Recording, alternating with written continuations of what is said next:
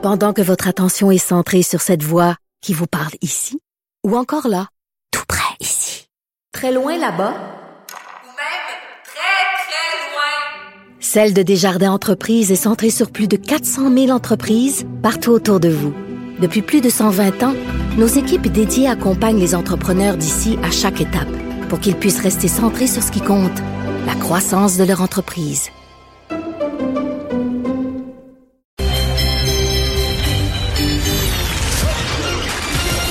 Jean-Charles Lajoie. Dis, exprimez-vous. Exprimez votre talent. Ça passe le test. Magnifique. Jean-Charles Lajoie. Cette entrée en matière est colossale, mais pas exagérée pour celui qui nous a prédit une victoire du Canadien. Salut, JC. oui, ben c'est bien fin. Euh, t'avais prévu, est-ce que t'avais prévu Mais demeurons modestes. Oui, t'avais-tu prévu que ça allait se faire sur une, euh, un hors-jeu par euh, un huitième de pouce? Non, Un non, 16e j'avais pas pouce. prévu ce bout-là. Mais tu sais quoi? C'est une bonne décision de Mario Leblanc, qui est le coach vidéo du Canadien. Et eux, ils ont accès à toutes les reprises. La beauté de jouer à domicile. Hein? Et là, la communication est arrivée derrière le banc. Claude Julien a fait ni une ni deux. Il a pleinement confiance à son staff, évidemment, jusqu'à preuve du contraire. Et ils ont eu raison.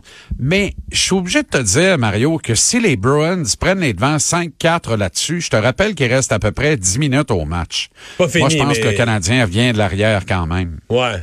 Mais quand oui, même, c'était oui. mieux comme ça. Il D'aucune façon, le Canadien n'allait perdre ce match euh, hier soir. Je pense que les garçons avaient un bon match dans les jambes, sauf Carey Price, euh, qui a commencé à distribuer les cadeaux de Noël beaucoup trop tôt. Mais tout Ross qui a fait pareil l'autre bord.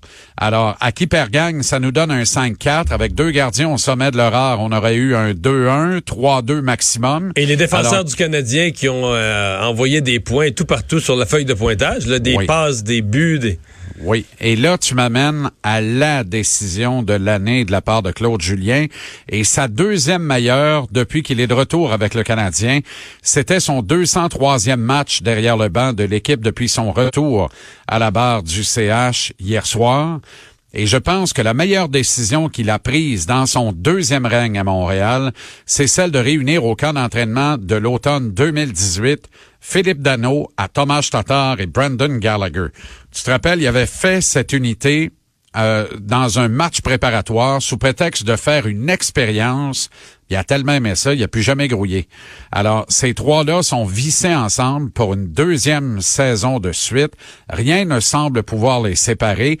Et c'est de loin la meilleure décision de Claude Julien. Mais hier, il en a pris toute une. Et il a pris tout le monde par surprise parce que ça annonçait rien de ça. Mais au départ du match, on s'est rendu compte que Victor Mété se retrouvait à la gauche de Jeff Petrie et que c'est Ben Sherratt qui se retrouvait avec Shea Weber. Et là, sur papier, tu te dis, OK, décision intéressante, sauf que Mété et Petrie étaient les valeurs, euh, les valeurs de rapidité et de transition, de transport de rondelles sur leur paire de défense respective. Là, voilà qu'on les place ensemble et qu'on se retrouve avec, en principe, deux tracteurs à gazon, Charrot et Weber. Mais là, on s'est sois assuré gentil, puisqu'on- sois gentil. Au moins, c'est au, mais- c'est au moins un tracteur de ferme ou un Kubota, là, euh, Weber. Ouais, dans le cas de Weber, c'est un Kubota. euh, oui, oui, oui, je suis C'est même d'accord. un John Deere, c'est même un ça- John Deere. Ça, ça reste un tracteur. là. Oui, oui, j'ai pas enlevé, j'ai pas enlevé ce bout-là, là. Ça n'a pas la dextérité d'une hirondelle. là. Tu comprends? C'est, c'est, on- c'est bien différent.